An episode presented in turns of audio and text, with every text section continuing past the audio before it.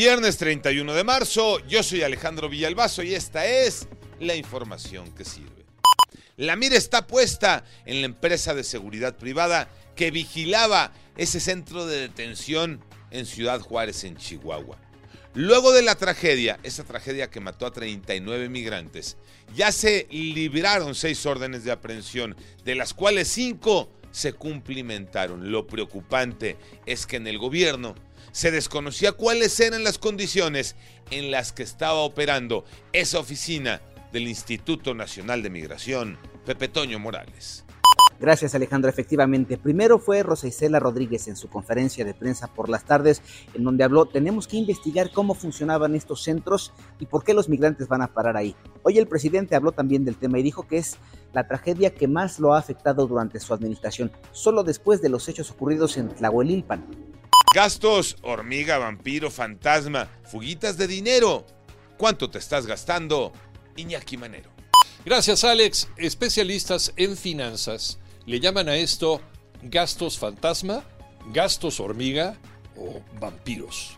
Es el dinero que destinamos para comprar a diario el café, los cigarros, darle al viene viene o al de la basura.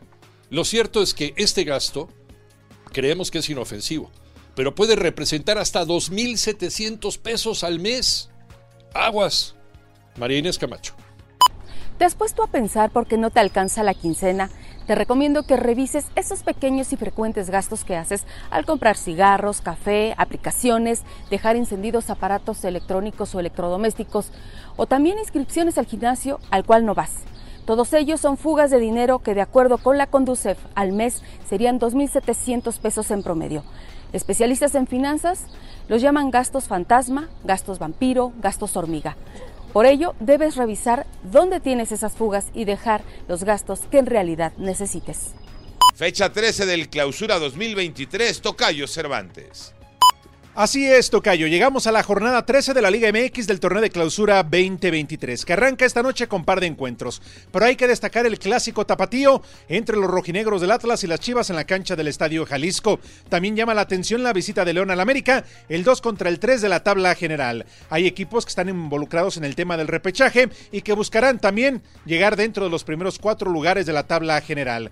Para esperar el debut dentro de ocho días de Antonio Mohamed como director técnico de los Pumas, que por ahora ahora estarán visitando el Estadio Corregidora para medirse a los Gallos Blancos del Querétaro. Yo soy Alejandro Villalbazo, nos escuchamos como todos los días de 6 a 10 de la mañana 88.9 y en digital a través de iHeartRadio. Pásenla bien, muy bien, donde quiera que estén.